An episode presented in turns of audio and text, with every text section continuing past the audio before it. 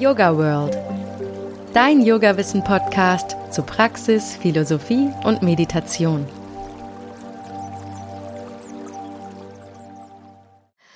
Hallo und herzlich willkommen zum Yoga World Podcast. Der Yoga World Podcast soll Yoga in die Welt tragen und möglichst viele Menschen inspirieren, sich dafür zu öffnen. Also helft mir gerne dabei und abonniert den Yoga World Podcast auf den Podcast-Plattformen eures Vertrauens und bewertet ihn mit fünf Sternen. Teilt den Podcast auf Social Media und empfehlt ihn euren FreundInnen weiter und tut gerne, was euch sonst noch so einfällt. Ich danke euch für eure Unterstützung. Aber heute kürze ich meinen Standardmonolog ein wenig ab, weil ich euch gleich noch etwas anderes erzählen mag. Aber erstmal zum heutigen Thema. Es geht um Coaching und auch darum, wie man mit Hilfe von Coaching zu innerer Freiheit gelangt. Das klingt jetzt vielleicht im ersten Moment etwas platt und verallgemeinernd, aber ist es nicht so, dass es etwas super Individuelles ist, wie die Einzelperson Freiheit definiert und was es auch braucht, damit sich der oder diejenige frei fühlen kann? Aber was bringt mir das eigentlich, eine wahre innere Freiheit zu fühlen? Und wie erreiche ich diesen Zustand? Und was hat das alles mit Coaching zu tun? Diese Fragen und viele mehr beantworten mir gleich meine zwei Expertinnen heute, Dr. Alexandra Kleiner und Nina Lacher. Hi ihr beiden, wie schön, dass ihr euch die Zeit nehmt. Hallo. Hallo, vielen Dank, dass wir teilnehmen dürfen. Na klar. Wie schon angekündigt, will ich euch noch was erzählen und zwar, wie meine heutigen Gästinnen zu mir gefunden haben. Wir erweitern bei Yoga World unser Portfolio um die Yoga World Academy. Das ist eine Plattform, auf der sich ausgewählte Yoga-Lehrende und Coaches präsentieren können. Und den Auftakt machen Alex und Nina mit ihrer Coaching-Ausbildung Body, Mind and Heart. Und im Zuge dessen konnte ich die beiden für eine Folge Yoga World Podcast gewinnen. Alle Infos zur Yoga World Academy und zur Ausbildung von Alex und Nina findest du auf yogaworld.de slash academy und das wiederum verlinke ich natürlich in den Show Notes. So, jetzt lasse ich aber auch mal euch zu Wort kommen, liebe Nina, liebe Alex. Ich würde gerne von euch wissen, was Freiheit für euch bedeutet und ob ihr euch früher unfrei gefühlt habt. Wer mag anfangen? Also, das ist eine sehr gute Frage und Freiheit ist für mich wahnsinnig wichtig. Das hat ein sehr, ist ein sehr, sehr hohes Gut in meinem Leben. Freiheit ist für mich vor allem Selbstbestimmung, ähm, dass ich mein Leben selbstbestimmt, frei und glücklich gestalten kann. Das ist ein wahnsinnig hohes Gut, ähm, das ich auch immer wieder versuche, mir zu halten bedeutet natürlich auch immer in dem Rahmen dessen, sein Leben zu gestalten, dass es für andere nicht verletzend ist und gut ist. Freiheit hat natürlich auch Grenzen. Und früher habe ich mich sehr unfrei gefühlt und äh, das in verschiedensten Phasen meines Lebens. In der Festanstellung würde ich mich tendenziell sehr unfrei fühlen. Ich liebe es zum Beispiel, meinen Tag selbst gestalten zu können. Ich habe kein Problem, sieben Tage die Woche zu arbeiten, auch zu ungewöhnlichen Tagen und viel zu arbeiten. Aber eben frei bedeutet für mich selbstbestimmt und einfach auch vor allem bei mir auf Bedürfnisse meiner Kinder eingehen zu können. Unfrei habe ich mich auch teilweise in Beziehungen gefühlt. Das ist ja auch mein großes Thema. Ähm, das gab es auch oft. Und das finde ich Ihnen auch ein sehr hohes Gut, wenn man sowohl in Freundschaften als auch in, in der Partnerbeziehung einen gewissen Freiraum hat. Ja. Und bei dir, Nina? Hm, Freiheit. Ähm, total spannend. Also ich glaube, ich kann der Alex in weiten Teilen zustimmen. Ich war immer schon selbstständig. Ich habe eigentlich 99 Prozent meines Lebens äh, freigearbeitet. Freiheit bedeutet auch eine große Selbstverantwortung oder überhaupt eine Verantwortung. Ich glaube, ich fühle mich frei, wenn ich ähm, die Freiheit habe zu denken und eine Freiheit auch im Ausdruck habe und ähm, Freiheit bedeutet auch, das tun zu können für mich, was mich inspiriert, was ich gerne tue. Freiheit hat viele, viele Facetten. Ja, aber ich glaube, Freiheit für mich bedeutet auch, ähm, mich auszudrücken zu können, wie ich mich selber verstehe. Ich arbeite ja zum Beispiel sehr viel mit Ressourcen, also das ist so, wie Menschen in ihrer Kraft kommen, in, in, den Momenten, in denen sie sich wirklich spüren und fühlen.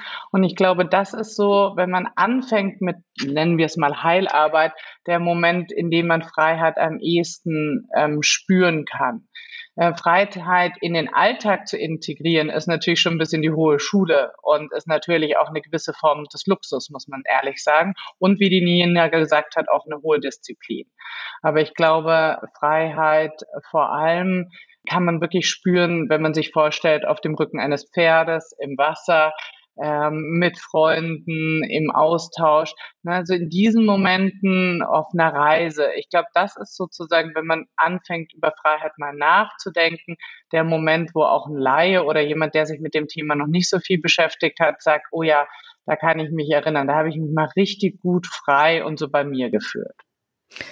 Ja, also denkt ihr, man kann Freiheit dann quasi so als eine Grundhaltung etablieren, auch weil Alex, du hast es gerade schon angesprochen, dass man ja immer diese Rahmenbedingungen von außen hat, die einem natürlich komplette Freiheit etwas erschweren. Da ist das beste Beispiel Kinder, die haben halt ihren Tagesablauf und nach dem muss man halt dann natürlich auch agieren und funktionieren.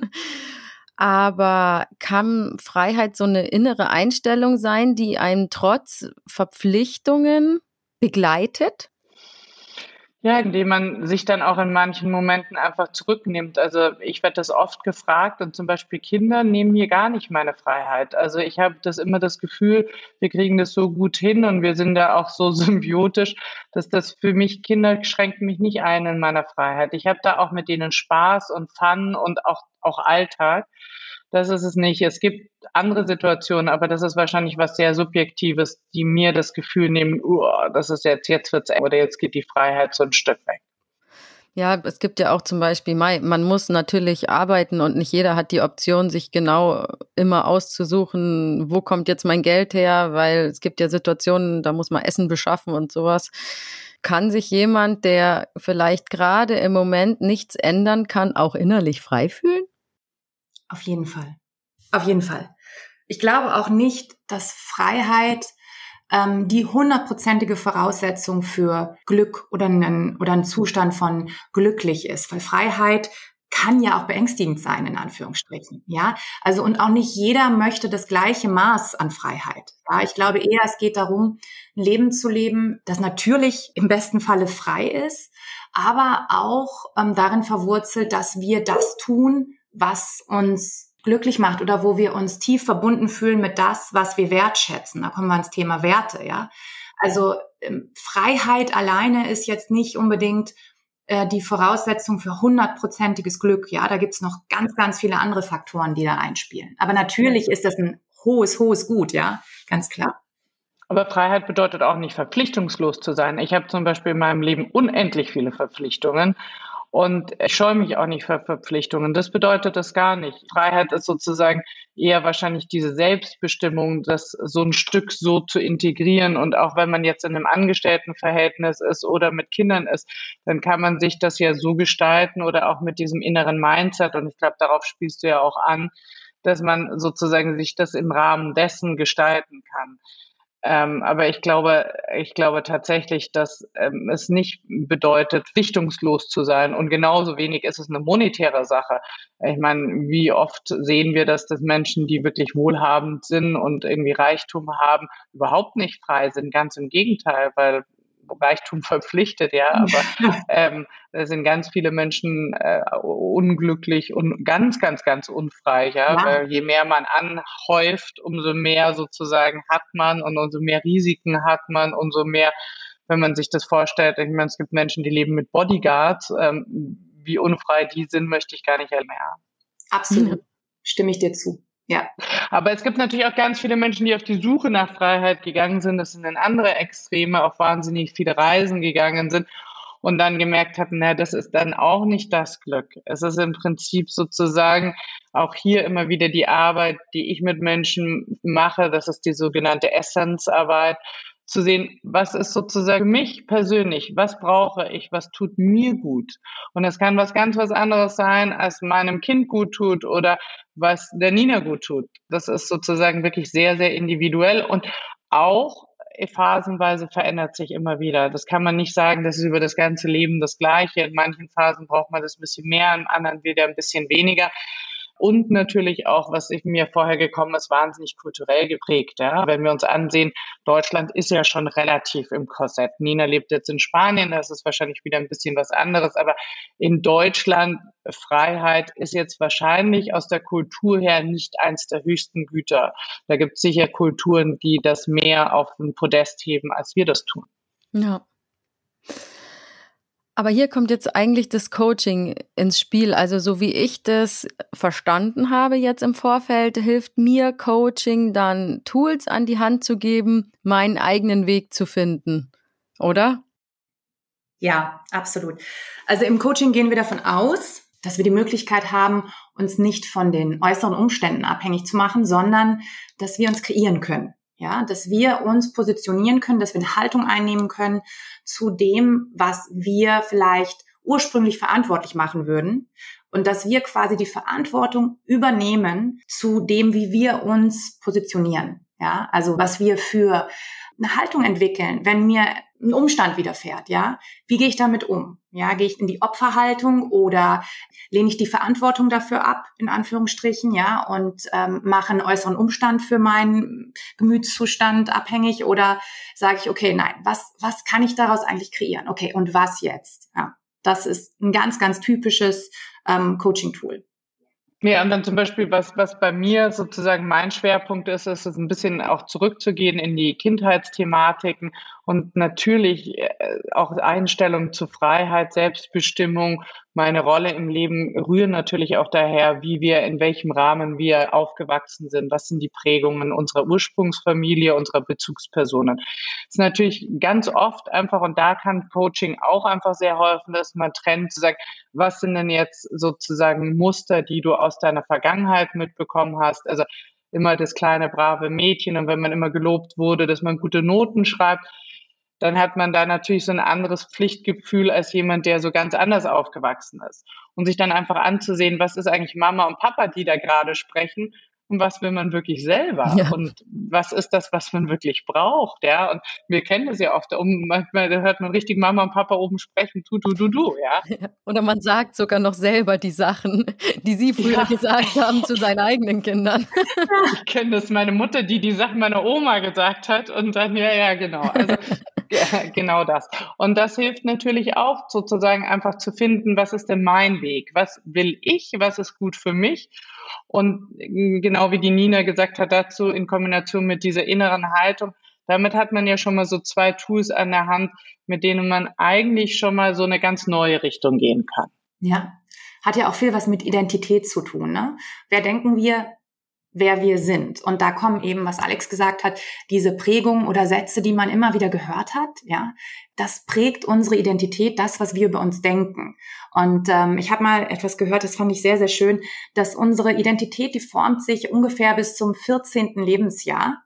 Und wir gehen mit der Identität eines Teenagers quasi ins Erwachsenenleben rein und versuchen quasi die Herausforderungen, die sich bei uns im Erwachsenenleben stellen, mit dem Mindset eines Teenagers zu bewältigen, ja. Und das ist oftmals das Problem, wo die Leute anfangen, einfach an Grenzen zu stoßen, weil sie im Prinzip gar nicht hinterfragt haben, mit was für einem Mindset, mit was für Glaubensgrundsätzen gehe ich eigentlich durchs Leben und helfen mir die, will ich die, bin ich das, sehe ich das genauso oder nicht. Das ist total spannend, ja.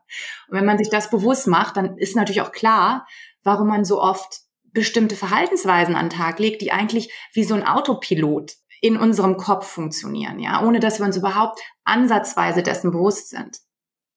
Ja, und das ist ja natürlich auch oft dieses innere Kind, das haben, haben viele von euch wahrscheinlich schon gehört und gelesen. Und wenn man da drin getriggert ist, kann man ja gar nicht als gesunder Erwachsener agieren. Ja? Also mein Lieblingsbeispiel ist immer noch Telefon klingelt und die Kollegin mit schon immer Probleme hat, ruft an. Ja, und da kann man jetzt entweder ins Telefon gehen und völlig in dem Mechanismus, in dem Trigger irgendwie drangehen und schon mit genervter Stimme so ungefähr, was willst du? Oder man lässt es durchklingeln, geht einmal irgendwie um Block oder macht eine Atemübung, einmal was auch immer, schnauft einmal durch und dann im Prinzip ist es kein Reagieren mehr, sondern ein Agieren geht dann oder ruft einfach nochmal zurück, hat sich ein bisschen gefangen und ruft dann sozusagen als Erwachsener dort an und nicht in dem getriggerten inneren Kind. Ja, ja, ja. Okay, also wir haben dann bis jetzt schon gelernt, dass es irgendwie darum geht, ähm, Grenzen zu überwinden, Blockaden zu überwinden und eben Verhaltensmuster zu erkennen und zu durchbrechen. Da würde ich jetzt gerne nochmal drauf zurückkommen, was das mit Freiheit zu tun hat. Okay, also kommt natürlich darauf an, wie wir Freiheit definieren. Ne? Freiheit ist ein ganz, ganz großes Wort. Aber es hat damit zu tun, ich sage immer, ähm, ich nenne es Mastering Emotional Discipline. Ich arbeite ja normalerweise sehr viel auf Englisch.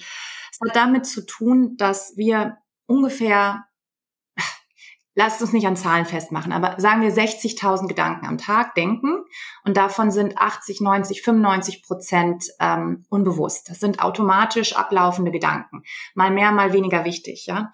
Und ähm, unser Gehirn kann überhaupt nicht unterscheiden, sind das Gedanken, die uns äh, nach vorne bringen oder sind das Gedanken, die uns blockieren. Das heißt, in der Gewahrwerdung dessen, was wir denken, indem wir anfangen, uns bewusst zu werden, welche Loops wir haben, also welche Gedanken immer wieder auftauchen und welche Gedanken uns triggern, welche Gedanken eigentlich welche Gefühle oder Emotionen auslösen, können wir anfangen, uns davon quasi loszulösen. Das ist ein bisschen ähnlich wie der Vorgang, wenn wir meditieren.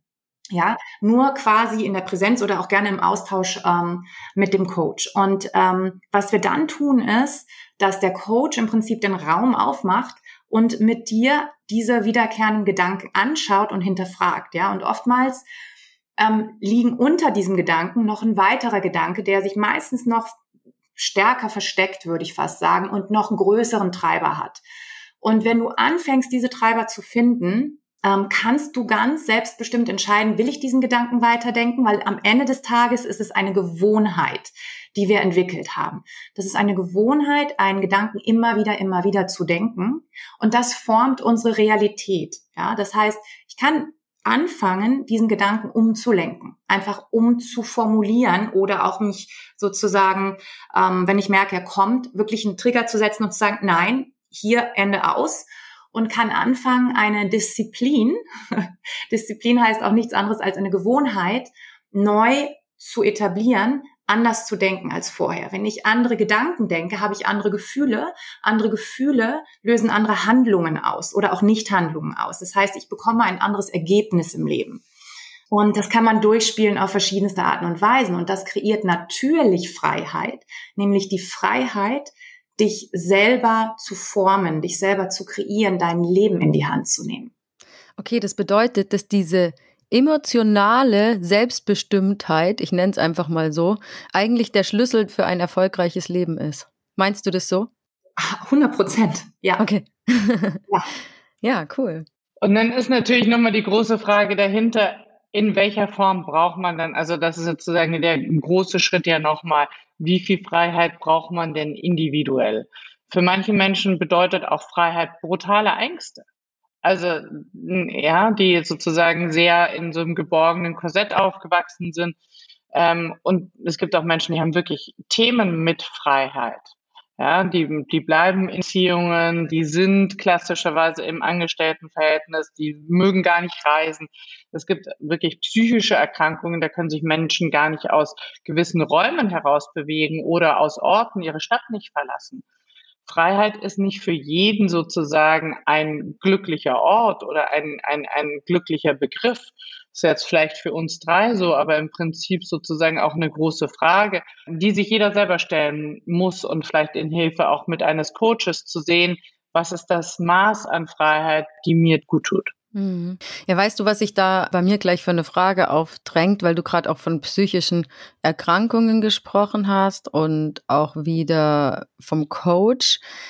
Was ist denn der Unterschied zwischen Coaching und Therapie? Das erschließt sich mir nicht ganz. Oder auch der Unterschied zwischen Coach und Therapeut. Ja, ist eine spannende Frage. Das gibt beruflich, also sozusagen von, von der Ausbildung her schon. Es gibt das Psychologiestudium, es gibt das Medizinstudium, es gibt natürlich auch gerade in Deutschland einfach Regularien, die bestimmen sozusagen, was, was als ein Beruf und äh, sozusagen, was ist ein nicht geschützter Beruf. Coach ist ein nicht geschützter Beruf und deshalb darf man natürlich keine psychischen Erkrankungen sozusagen behandeln. Ähm, wenn man das möchte, dann muss man nochmal eine, eine therapeutische Ausbildung machen, kleinen Heilpraktiker äh, beispielsweise. Da gibt es verschiedene Wege, auch in Deutschland, nicht nur das Psychologiestudium. Es gibt äh, verschiedene Sachen, die man da eben machen kann. Aber auch da, wenn jemand Interesse hat, sind wir natürlich in der Ausbildung auch da. Irgendwie zum einen zeigen wir die Grenzen auf, das ist total wichtig. Ähm, zum Zweiten ähm, helfen wir aber auch, den richtigen Weg zu finden, wenn jetzt jemand sagt, er möchte noch mehr machen. Wir hatten aber auch den umgekehrten Fall, dass bei uns in den Ausbildungen ähm, Psychologen waren oder Psychologiestudentinnen, die gesagt hatten, das Studium war gut und sie haben da eine Menge gelernt. Nur für die Praxis hat ihnen das gar nichts gebracht, weil sie können einfach nicht mit Menschen arbeiten. Und das ist leider in Deutschland, ich glaube, allmählich wird das ein bisschen besser in den modernen Studiengängen. Ich sehe, dass, dass das sich ein bisschen verändert. Aber es ist natürlich so, dass man dieses Handwerkszeug, wie man mit Menschen arbeitet, das lernt man ja nicht unbedingt im Studium. Und das ist das, was wir mit Menschen machen. Ne? Das ist sozusagen, das ist das, äh, das Potenzial. Also ich mache auch ganz viel Präsenzarbeit, jemandem zuhören zu können, jemanden im Herzen spüren zu können, jemanden wirklich erfassen zu können. Das sind die Sachen, die wir bei uns in der Ausbildung ganz hoch halten. Und ähm, deshalb ist das natürlich auch für jemanden, der schon irgendwie eine therapeutische Ausbildung hat oder so auch geeignet. Es ist im Prinzip ein, anderes Tool, eine andere Herangehensweise. Ja, schön gesagt. Aber wann würde ich jetzt aus Kundensicht zu einem Coach gehen und wann zu einem Therapeuten? Coaching verstehe ich etwa als etwas, ich gebe da der Alex recht mit allem, was sie gesagt hat, als etwas sehr nach vorne gerichtet ist. Ja, das, das Coaching kommt ja im Prinzip aus dem Sport, wenn man es mal genau nimmt. Ja, und ähm, da geht es darum, Möglichkeiten aufzuzeigen und eine Exzellenz zu erreichen im sportlichen Bereich. Ja, wenn du gecoacht wirst von einem Coach im sportlichen Bereich. Und ähm, wenn du mit einem Coach zusammenarbeitest, das ist eine sehr persönliche Verbindung auf der einen Seite, auf der anderen Seite geht es darum, es geht viel auch um Zielsetzung, um äh, Resultate, die du erzielst in der Zusammenarbeit und ähm, du kannst quasi den Coach als Sparing-Partner an deiner Seite sehen, der also der für dich Dinge sieht, die du oft nicht sehen kannst und sie dir sichtbar macht. Damit kann gearbeitet werden und da gibt es oftmals unheimlich schnelle, nach vorne ausgerichtete Entwicklung. Ja, also Coaching ist oft auch sehr ergebnisdriven, ja, resultatdriven. Das bedeutet, im, in der Therapie geht man oft sehr weit zurück und im Coaching erzielst du oft einfach auch Resultate mit dem auf das, was du coachst. Ein Kunde kommt mit einer ganz gezielten oder man erarbeitet eine gezielte Aufgabenstellung. Was will ich eigentlich erreichen in der Zusammenarbeit? Ja, und da geht es nicht darum zu lupen in der Vergangenheit, sondern wirklich zu sagen, okay, was ist ein ganz konkretes Ergebnis, was ich zusammen mit meinem Coach erarbeiten möchte? Es ist auf einer gewissen Ebene eine praktische Arbeit, die auch wirklich mit Modalitäten und Tools arbeitet und dadurch wirklich hocheffizient und wahnsinnig effektiv und tiefgreifend. Also Coaching darf man nicht verwechseln mit einer Arbeit an der Oberfläche, sondern es ist eine transformierende Arbeit. Ganz, ganz oft transformierend, geht wahnsinnig tief und durch die tiefgreifende Wahrnehmung, die man auch über sich selbst und seine Muster gewinnt, gibt es oftmals eine komplette Veränderung der Verhaltensweise, die dann ganz andere Resultate ermöglicht. Also zielorientiert auf jeden Fall. Ja, Genau, und das natürlich, ähm, jede Arbeit mit Menschen ist natürlich eine hohe Verantwortung. Das ist total klar. Das machen wir in der Ausbildung, äh, das ist Tag eins, also immer wieder einen Safe Space zu kreieren. Wie äh, äh, kreiere ich einen Safe Space, dass jemand loslassen kann? Wir können uns nur öffnen, sozusagen, wenn wir uns sicher fühlen. Das heißt, das muss man als Coach können. Das ist Tag eins, da sprechen wir darüber. Aber wir werden auch immer weiter da eingehen, sozusagen äh, die Grenze, die du dargelegt hast, die Verantwortung mit Menschen. Ähm, es gibt natürlich Checklisten, es gibt sozusagen Krankheitsbilder, medizinische Krankheitsbilder, mit denen darf man als Coach natürlich nicht arbeiten. Was wir jetzt zum Beispiel oder was ich speziell mache mit allen, die in der Ausbildung sind, was passiert denn, wenn jetzt so jemand zu dir kommt? Dann kannst du ja nicht zu dem sagen, der sowieso sozusagen Thema hat, nochmal eins oben draufsetzen und sagen, ich kann dich nicht behandeln oder wie sage ich das und wie sage ich das gerade als Anfänger? Also das ist zum Beispiel eine ganz klassische praktische Übung, die ich mit den Auszubildenden mache, dass ich sage, welche Worte würdet ihr dann wählen, wenn ihr genau in dieser Situation wäret? Ja, das kommt mir auch sehr wichtig vor. Nochmal was anderes, Nina, an was ich öfters denken musste, was du im Vorgespräch gesagt hast. Und zwar hast du da einen Satz kritisiert, der häufig auf Geburtstagskarten zu finden ist und den ich auch schon selber oft draufgeschrieben habe. Bleib wie du bist. Ja. Kannst du mal erklären, warum du den Satz nicht magst? Ja, ich habe äh, letztens tatsächlich eine Geburtstagskarte geschrieben und ähm, war kurz davor, den Satz draufzuschreiben und habe dann gesagt, nee, nee. Also es ist ja etwas, es ist ja eigentlich wohlwollend gemeint. Eigentlich will man ausdrücken, ich mag dich wahnsinnig gerne.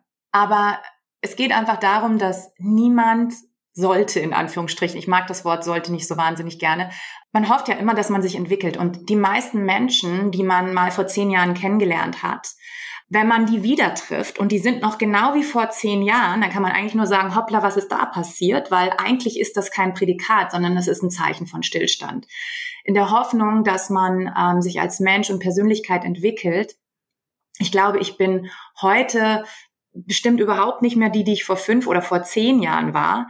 Und das ist auch gut so, ja, weil ähm, ich denke gerade, wir reden ja über das Thema Persönlichkeitsentwicklung und eine Entwicklung ähm, seiner Achtsamkeit, seines Geisteszustands ist eigentlich ja das, was wir uns auch im Yoga wünschen, ja. Deswegen üben wir ja auch bestimmte körperliche Übungen, wenn wir das Ganze jetzt mal, ähm, wenn wir das Rad jetzt mal schließen, dass wir hoffen, dass wir in vielerlei Dingen wachsen können und ähm, zu unserem Vorteil wachsen können, eine größere Weitsicht auch übers Leben bekommen. Das heißt, zu bleiben, wie man ist, oh, das fände ich irgendwie, nee, nee.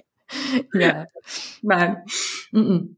Ja, und dazu kommt natürlich auch, dass wir keine fixe Identität haben. Ja, wir gehen davon aus, also oftmals, wenn jemand zu mir zum Beispiel sagt, ähm, oh ja, also ich kann einfach nicht pünktlich sein, ja, dann sage ich, okay, ich bin einfach total unpünktlicher Mensch. Dann sage ich, nee, du bist kein unpünktlicher Mensch. Du entscheidest dich, unpünktlich zu sein. Das ist die Identität, die du dir gibst. Jeden Stempel, den wir uns selber aufdrücken oder den wir uns aufdrücken lassen, nehmen wir an, weil wir uns dazu entscheiden. Wir treffen die Entscheidung, unpünktlich zu sein. Natürlich kann es sein, dass man nicht gelernt hat, pünktlich zu sein, aber das kann man lernen. Man kann alles im Leben mit einer gewissen Konsequenz und Disziplin, da kommt wieder das Wort Disziplin. Ich weiß, das ist nicht so ein wahnsinniges Favorite-Wort von ganz vielen, aber nur mit einer gewissen Disziplin entwickelt man ähm, eine andere Routine, eine andere Gewohnheit. Und das ist einfach wichtig auf dem Weg, wenn man sich entwickeln will. Ja, und ähm, von daher äh, sage ich immer, du bist, was du denkst, dass du bist. Du bist, was du sagst, was du bist. Ja, zuerst kommt der Gedanke, sobald man es ausspricht, manifestiert man es sogar noch. Ja, und da fängt dieser Gedanke an, du kreierst dich selber. Ja, wenn du sagst, du bist unpünktlich, ja klar, bist du dann unpünktliche Person, weil du dich selber so definierst. Und da, da fängt es an. Und deswegen ist Coaching für mich so eine faszinierende Möglichkeit, ein wirklich großes Leben zu leben. Und groß, was auch immer das für dich bedeutet, ja. Aber es ist äh, eine ganz fantastische Möglichkeit, sich unheimlich zu entwickeln.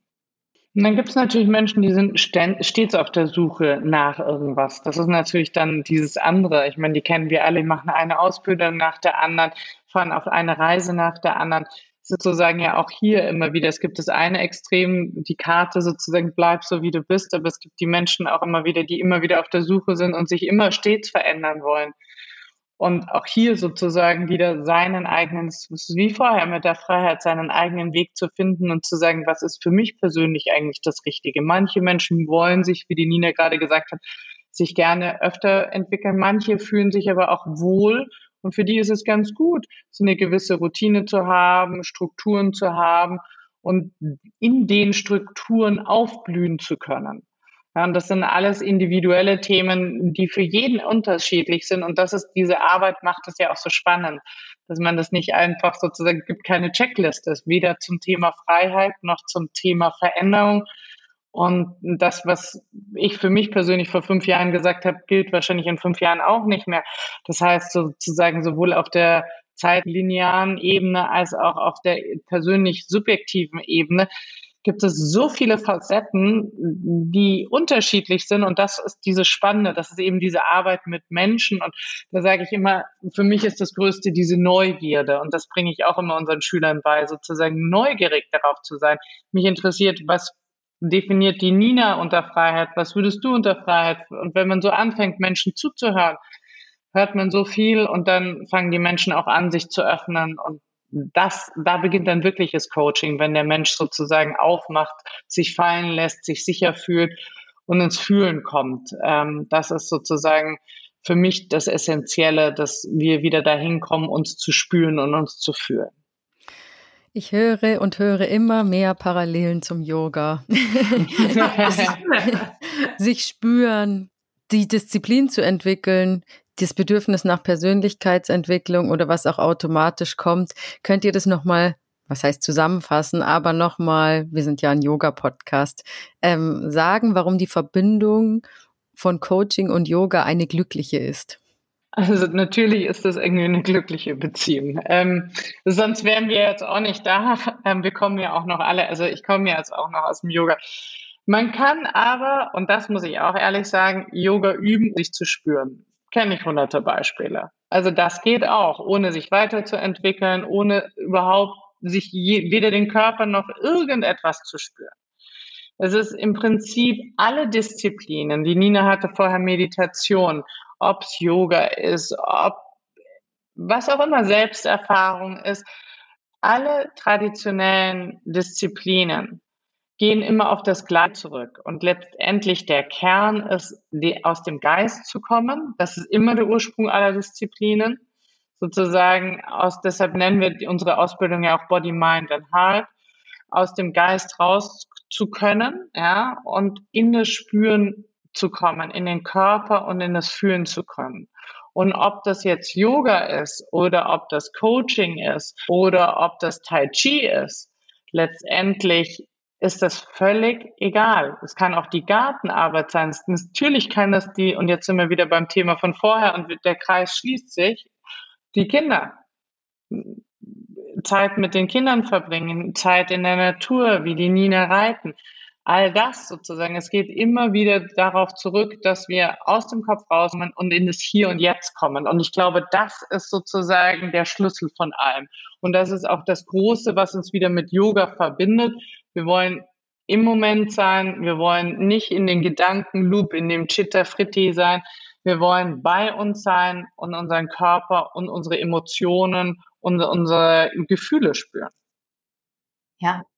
Und auch verarbeiten. Ne? Also ich denke, dass im Coaching arbeiten wir sehr oft mit dem sogenannten Mindset, ja, dass wir uns äh, darauf äh, auch fokussieren, was denken wir, was machen wir damit und so weiter. Aber es gibt natürlich auch die ähm, körperliche Verbindung zum Denken. Das heißt, gerade auch Stress. Ähm, man geht ja heute davon aus, dass man einen Stresskreislauf äh, schließen muss.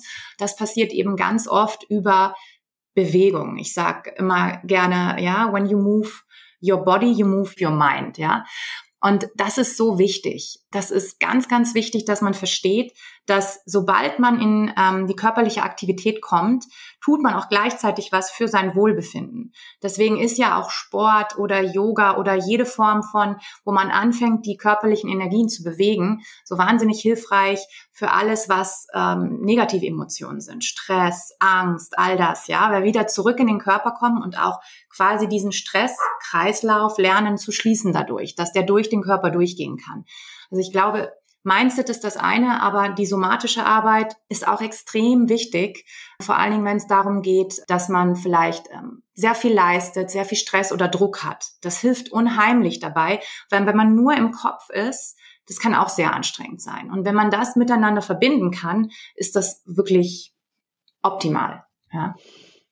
Na, und letztendlich, wir kennen das ja alle, sozusagen der Top-Manager, der dann noch Marathon läuft.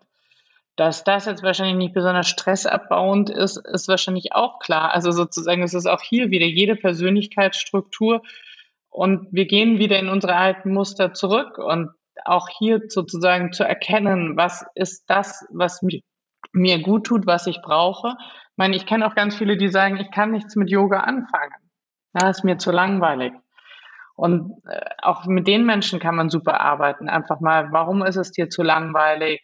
Yoga muss überhaupt nicht langweilig sein. Wissen wir alle, die wir Yoga üben. Und wenn wir Ashtanga-Yoga oder ähm, praktizieren, bei Leibe ja nicht anstre äh, äh, sehr anstrengend. Aber sozusagen sich auch bei den Menschen anzusehen, woher kommt das und auch hier wieder, was braucht der jeweilige, ja? Und dem einen tut viel bewegen und manche können gar nicht mehr sich viel bewegen, ja? Und wir sagen ja immer, solange du atmen kannst, kannst du Yoga machen.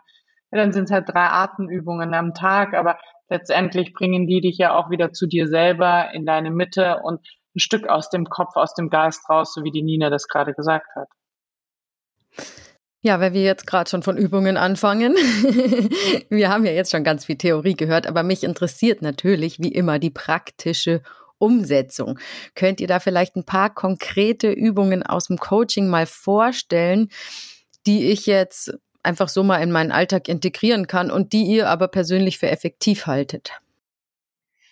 Also, eine Sache, ich mag es immer ganz gerne praktisch und ähm, ich bin auch jemand, ich mag es gerne zackig so.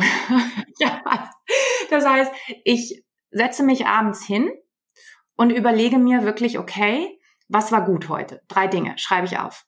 Ja, und das kann echt drei, vier Minuten sein. Das muss jetzt nicht, ich muss mich nicht ewig selber coachen. Ich muss auch nicht ewig journalen, wenn ich das nicht möchte. Ich schreibe mir drei Dinge auf. Ich sage mal, how did I win today? Ja, also wie habe ich heute, an was habe ich gewonnen in Anführungsstrichen? Im Sinne von, woran bin ich vielleicht gewachsen? Was war gut? Ja, das schreibe ich mir auf. Und dann überlege ich mir mit einer Intention, ähm, wie werde ich morgen gewinnen? Was wird mir morgen gelingen? Drei Dinge.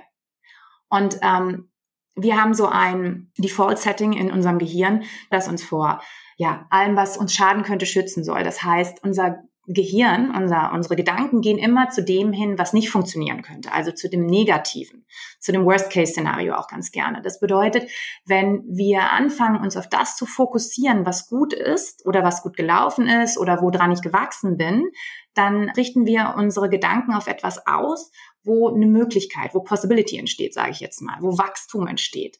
Und genau das kann ich mit einer Intention für den nächsten Morgen machen. Also, dass ich mich abends schon hinsetze und überlege, okay, how am I going to win tomorrow? Ja, wie kann ich mich zum Erfolg sozusagen vorbereiten. Und ich meine mit Erfolg nicht unbedingt finanziell oder beruflich, sondern es kann auch persönlich sein. Ja, und das ist eine Übung fünf Minuten. Und wenn man das wirklich als Gewohnheit in sein Leben einbaut am Abend, das hat einen ganz, ganz großen Einfluss darauf, mit was für einer Energie und Haltung man in den nächsten Tag geht und auch wie man schläft tatsächlich. Was ich zum Beispiel liebe, ist eine Übung, immer wieder bei sich selber einzuchecken, wie geht's mir eigentlich gerade? Wie geht's meinem Körper? Wie geht's mir wirklich meinen Emotionen und was fühle ich gerade? Im Prinzip dieser Dreiklang. Und das mache ich zum Beispiel, dass ich immer sage, am Anfang vielleicht sogar zehnmal am Tag, 15 Mal am Tag einchecken. Aber wir haben das so verloren, wir sind in solchen Automatismen, dass wir verlernt haben, uns zu spüren und einfach immer mal wieder sich, manchmal sage ich meinen Schülern auch einfach, stellt einen Wecker und einfach bei sich einzuchecken und dann zu sagen, wie geht's mir eigentlich gerade? Oder auch zum Beispiel, wenn man gemerkt, man, boah, gerade ist zu viel oder sowas, wie fühlt sich denn das an? Wie fühlt sich zu viel für mich an? Wo merke ich das im Körper? Wo merke ich das in den Emotionen? Und was lerne ich da draus dann? Naja, erstmal sozusagen zu wissen, was ist denn überhaupt ein zu viel für mich? wie, wie sozusagen, was macht denn mein Körper damit? Ist dann der Nacken angespannt? Kriege ich Bauchschmerzen? Und dann die Frage auch sozusagen, woher kommt dieses zu viel? Ist es der Chef, der gerade in den Raum reingekommen ist? Und was macht das mit mir? Und das ist eigentlich ganz spannend. Das ist natürlich, wir sind ja Urtiere. Also das sozusagen, auch wenn wir beim Thema Stress vorher waren, im Prinzip reagiert ja unser Körper nicht anders, als das Mammut, das vor einem steht. Ja? und sozusagen Stress und dann, ne, das sind die ganz alten Mechanismen. Die Tiere aber haben, und deshalb ist zum Beispiel Schrittmeditation auch großartig, haben gelernt, sozusagen aus dem Stressloop, das hat ja auch die Nina vorher gesagt, wieder rauszukommen. Ihr kennt das sicher alle, wir haben, jeder, der einen Hund hat, der schüttelt sich einmal. Tiere haben gelernt, aus Stresssituationen wieder rauszugehen. Moderne Wissenschaftler gehen auch davon aus, dass der Urmensch das auch konnte. Wir haben das irgendwann mal verlernt. Auch natürlich die ganzen Medien, der ganze 24 Stunden, noch Instagram, was auch immer. Wir haben das verlernt. Wir bleiben in dem Loop. Wir bleiben in dem Stressloop. Und einfach dann zu sozusagen sich ein Stück rauszunehmen und zu erkennen, oh, was war denn das jetzt gerade? Woher kam der Stress? Wie fühlt sich Stress eigentlich überhaupt an? Was ist Stress? Ich kenne so und so viele, die zu mir kommen und sagen, ich bin eigentlich nie gestresst. sind die gestresstesten. Ja, also für manche ist Stress schon ganz normaler Mechanismus oder eine Zone, in der sie sich total zu Hause fühlen. Super, können sie total gut bespielen. Und dann muss man natürlich viele Schritte zurückgehen und da einfach mal wieder einchecken und wahrnehmen, spüren und fühlen. Ja, ja. Eine andere Übung noch, äh, die ich auch sehr gerne mag und die ich eigentlich fast mit allen meinen Kunden an einem bestimmten Punkt mache, ist, es ist die Discounting-Übung. Ja, also wirklich darauf zu achten, wie redet man mit sich selber. Ja, ähm, oh Mann, du Eumel, jetzt hast du das schon wieder nicht gemacht. Nee, mm -mm. ja. Also wirklich in die Achtsamkeit gehen, dass man komplett aufhört, negativ mit sich zu reden. Auch wenn was nicht gelungen ist. Wie gehe ich mit mir um, wenn ich vielleicht nicht meine beste Performance gegeben habe, ja, wenn ich vielleicht mich im Ton vergriffen habe bei jemandem oder wenn ich irgendwas richtig versemmelt habe. Wie rede ich dann mit mir? Weil ganz oft ist es diese innere Stimme, dieser innere Richter, sage ich mal, der uns unheimlich sabotiert, indem wir die Stimme immer lauter werden lassen. Ja, und da gibt's auch noch ein paar andere Saboteure, aber einer, den wir eigentlich alle in uns tragen, ist dieses sich selber am härtesten kritisieren. Das ist, man denkt oftmals sogar noch, dass das humble ist, dass das was ist, was charakterbildend ist, dass wir ja nicht zu sozusagen zu nett zu uns sind, wenn irgendwas nicht gut gelaufen ist, dass wir selbstkritisch sind, ja. Und das ist überhaupt nicht so. Es geht nicht darum, alles, was man tut, gut zu heißen, sondern vor allen Dingen sich mit einer gewissen Liebe zu begegnen und einer, einer Güte sich selber gegenüber. Ganz, ganz oft sage ich, wie würdest du denn in der Situation mit deiner allerbesten Freundin oder deinem Kind umgehen? Ja? Oder jemanden, den du unheimlich liebst, würdest du so mit dem reden, wenn das passiert ist? Nein. Dann sage ich, okay. Du bist ja 24-7 mit dir alleine. Wir sind unsere wichtigste Bezugsperson und das vergessen wir oft. Wir sind den ganzen Tag in unserem Kopf. Deswegen sollten wir versuchen, es zu einem angenehmen Ort zu machen. Ja? Und das ist etwas, was unheimlich schwer, gerade für Frauen, aber ich glaube auch generell für Männer ist. Ja. Gib doch dazu mal kurz ein konkretes Beispiel von einer Formulierung, einer Situation. Falsch formuliert und richtig formuliert oder zielführend oder nicht zielführend formuliert. Kennst du das, wenn man mit jemandem redet und vielleicht irgendwas vergessen hat? Ja, und dann sagst du so wie unter so, das, das flutscht dir so raus, oh Mann, ich blöde Kuh, ich habe das vergessen. Ja, man denkt, dass es vielleicht ein bisschen entschuldigender wirkt oder das Ganze so ein bisschen auflockert. Nein, im Endeffekt beleidigst du dich selber und nimmst das hin. Das ist sozusagen etwas, was im Alltag ganz oft passiert. Also sofort aufhören, irgendwelche herabwürdigenden Worte im Zusammenhang mit dir und natürlich sowieso mit anderen, aber generell ganz komplett streichen, mit einer wirklich großen Disziplin. Oder wenn dir zum Beispiel was nicht gelungen ist oder wenn etwas nicht so gelaufen ist, wie du es dir vorgestellt hast. Ja, aufzuhören, zu sagen, oh Mann, ey, das hätte ich, ah, das hätte ich besser wissen müssen. Diesen inneren Dialog, der nicht aufhört. Dieser harte innere Kritiker, dass man einfach sagt, okay, ich habe es so gut gemacht, wie ich es jetzt konnte. Es war vielleicht nicht meine beste Leistung. Okay, die Welt wird nicht untergehen dass man einfach anfängt, mit einer gewissen Wärme und einer gewissen Achtsamkeit mit sich selber umzugehen. Einfach, okay, wie kann ich das umformulieren, ohne dass ich mich selbst kleiner mache, als es überhaupt nötig ist. Warum soll ich mich selbst klein machen? Bringt gar nichts. Null. Ich muss noch mal kurz auf diese Buzzwords Selbstwahrnehmung, Selbstliebe, Selbstwert. Das sind alles so Schlüsselwörter, die einem bei der inneren Arbeit eigentlich immer begegnen, egal in welcher Form man sie macht. Und ich würde noch mal gerne konkret wissen, welche Bedeutung haben diese Buzzwords, also diese Selbstliebe, Selbstwert, Selbstwahrnehmung, welche Bedeutung haben die in Bezug auf Erfolg, auf persönlichen Erfolg? Ähm, ich glaube, das sind die Schlüssel. Ja, also äh, Selbstwahrnehmung hat damit zu tun, dass wir anfangen, auch uns ähm, loszulösen davon, dass wir denken, es passiert uns alles, ja, und wir haben keinen Einfluss darauf, wie wir uns dazu zu positionieren. Selbstliebe ist etwas, was leider ganz viele Menschen gar nicht für sich selber unbedingt pflegen oder besonders trainieren. Und ähm, Selbstrespekt war das, glaube ich, das dritte, ne? Was Selbstwert. Selbstwert, ui, ja. Selbstwert.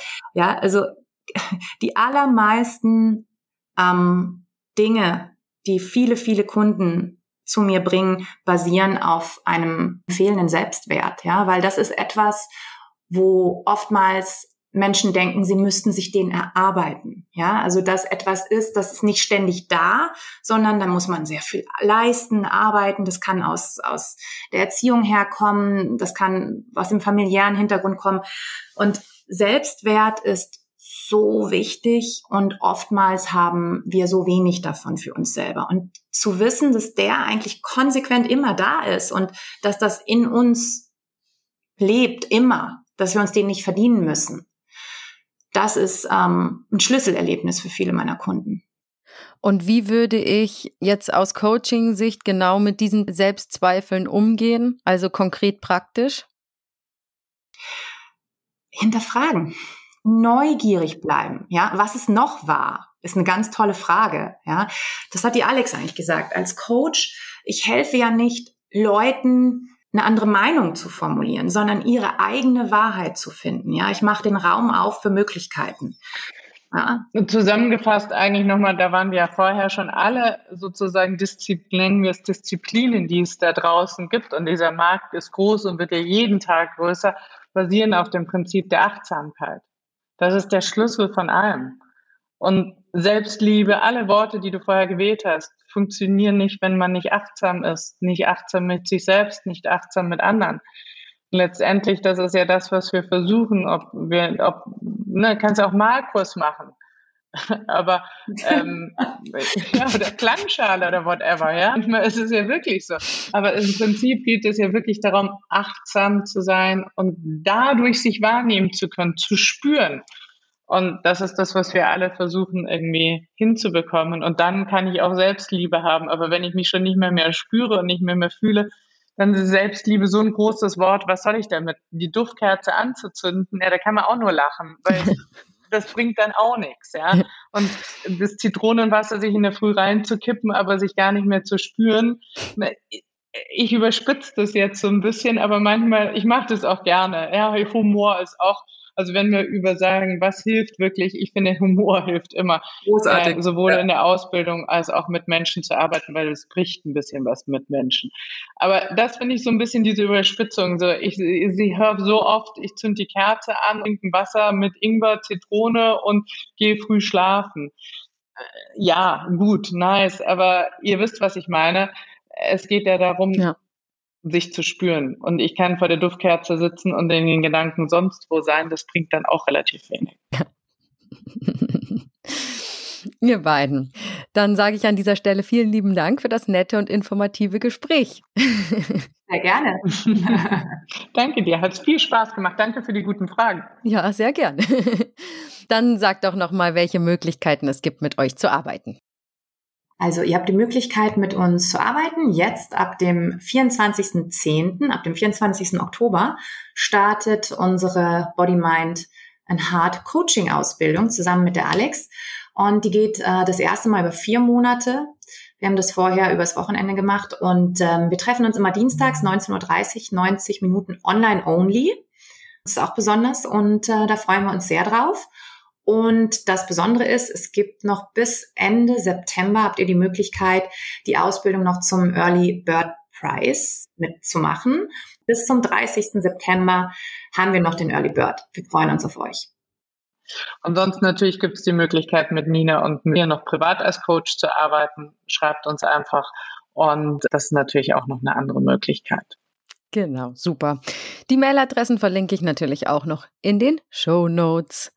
Und ihr da draußen wisst Bescheid für den Podcast. Es ist sehr, sehr wichtig, dass er viele Bewertungen und Kommentare hat. Dann wird er nämlich auch besser gerankt. Also, wenn ihr meine Arbeit gerne unterstützen wollt, dann bewertet den Yoga World Podcast mit fünf Sternen auf der Plattform eures Vertrauens und schreibt gerne auch eine kleine Rezension. Teilt den Podcast auf Social Media, kommentiert zum Beispiel die Instagram Reels oder auf unserer Website und empfehlt den Podcast euren FreundInnen weiter etc. Ihr wisst ja, dass es viele Möglichkeiten gibt und natürlich könnt ihr mich auch immer direkt anschreiben, wenn ihr Fragen an Anregungen oder Kritik habt, ihr könnt mir an podcast.yogaworld.de mailen oder ihr erreicht mich auf Instagram unter Yogasahne und da freue ich auch, wenn ihr mir folgt, denn ich liebe den Austausch mit euch und schöpfe daraus ganz viel Inspiration. Vielen Dank dafür.